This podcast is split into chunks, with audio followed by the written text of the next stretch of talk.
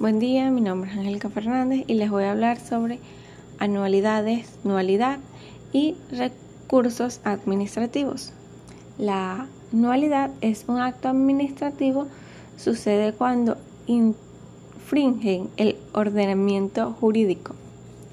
No reúne los requisitos de forma indispensable para alcanzar su fin o provoca indefensión a los interesados o realizado fuera del tiempo establecido, siendo el término o plazo indispensable para el propio acto.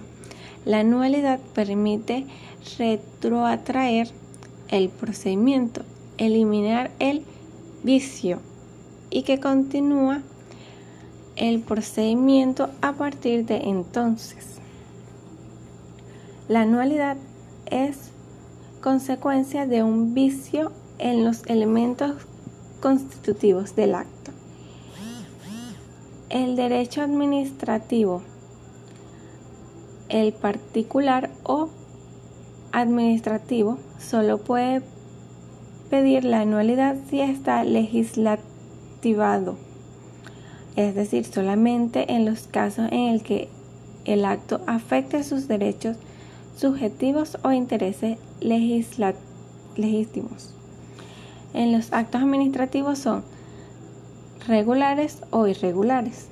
Los regulares son anuables, es decir, que si tiene vicios, estos son subsanables. Los irregulares son los que están gravemente viciados y su anualidad, anualidad se se absoluta e insaciable, insaciable. Por lo tanto, tendremos anualidad absoluta. Recursos administrativos. Son instrumentos que permiten a las personas imputar los actos administrativos que les afecten sin necesidad de acudir a los vacíos jurídicos jurisdiccional, es decir, nos permite reaccionar frente a una decisión de la administración que nos perjudique sin acudir a juzgados y tribunales.